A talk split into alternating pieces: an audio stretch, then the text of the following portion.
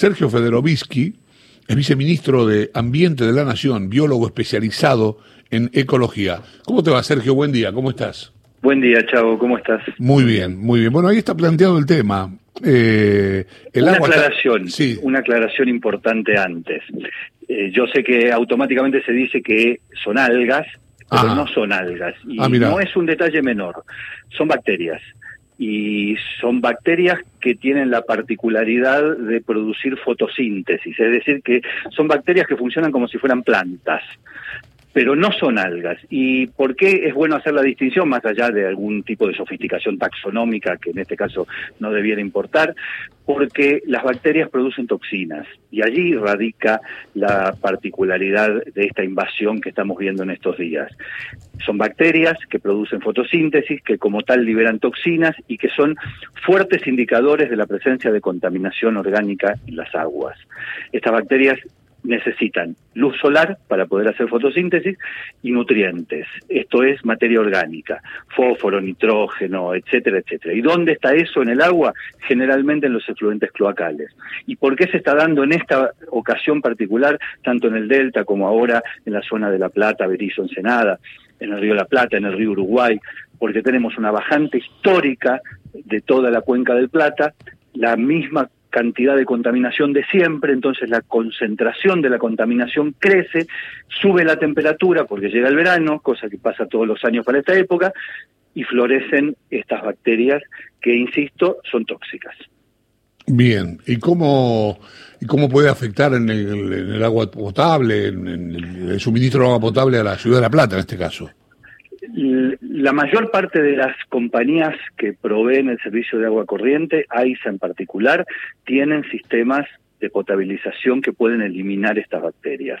A nosotros como ministerio nos causó bastante extrañeza y, ayer nos pusimos en contacto con la gente de APSA la decisión de eh, no continuar con la provisión de agua corriente porque suponíamos, y así estamos tratando de chequearlo, que AISA y APSA tienen los sistemas correspondientes para eliminar las toxinas y las bacterias a lo largo de su proceso de potabilización. AISA lo ha confirmado, de hecho tuvimos el día martes de la semana pasada una primera reunión de un equipo que pusimos a trabajar y que se reúne mañana nuevamente con expertos del CONICET, con gente de AISA, por supuesto nosotros desde el Ministerio de Ambiente por indicación del ministro Cabandier, para poder establecer criterios sobre y protocolos sobre algo que muy probablemente vaya a crecer a lo largo de este verano. Entonces hay que tener cuidado respecto de la potabilización del agua, tener certeza de la calidad del agua corriente, pero además armar esquemas para que ninguno entre al agua, ninguna persona entre al agua cuando eh, pueda tener el riesgo de entrar en contacto con estas bacterias, porque verdaderamente pueden ser tóxicas. Bien, Em, buen día, soy Néstor Espósito. ¿Qué tal, Néstor? ¿Cómo estás? ¿Cómo te va? Eh, te, consulto, ¿cuál es el grado de toxicidad y a qué se debe la presencia de esta bacteria? El grado de toxicidad es, es difícil de establecer a priori porque hay a su vez distintas especies de esta misma bacteria que producen distinto tipo de toxinas. Entonces, tiene que ver con el tipo de toxina y tiene que ver con la concentración de esta toxina en el agua. Por lo tanto, estamos nosotros desde el Ministerio tomando muestras junto con AISA para evaluar la toxicidad en cada uno de estos ámbitos. Hoy estamos enviando un pedido de toma de muestras, el propio Ministerio de Ambiente lo está haciendo a través de la Brigada de Control Ambiental para eh, establecer el grado de toxicidad en las aguas de La Plata, Berizo y Ensenada. Está bien, entiendo, entiendo la, respuesta respecto de si es más o menos tóxico, pero la pregunta...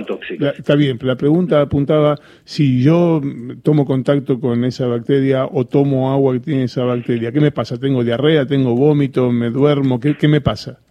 Lo más probable es que tengas una intoxicación, que pueda incluir varias de esas de esos efectos. Bien, y la, y la, otra parte de la pregunta es ¿por qué apareció? ¿Qué, qué es lo que pasó? ¿Por qué están ahí las eh, Es un poco, eh, se dio una especie de tormenta perfecta.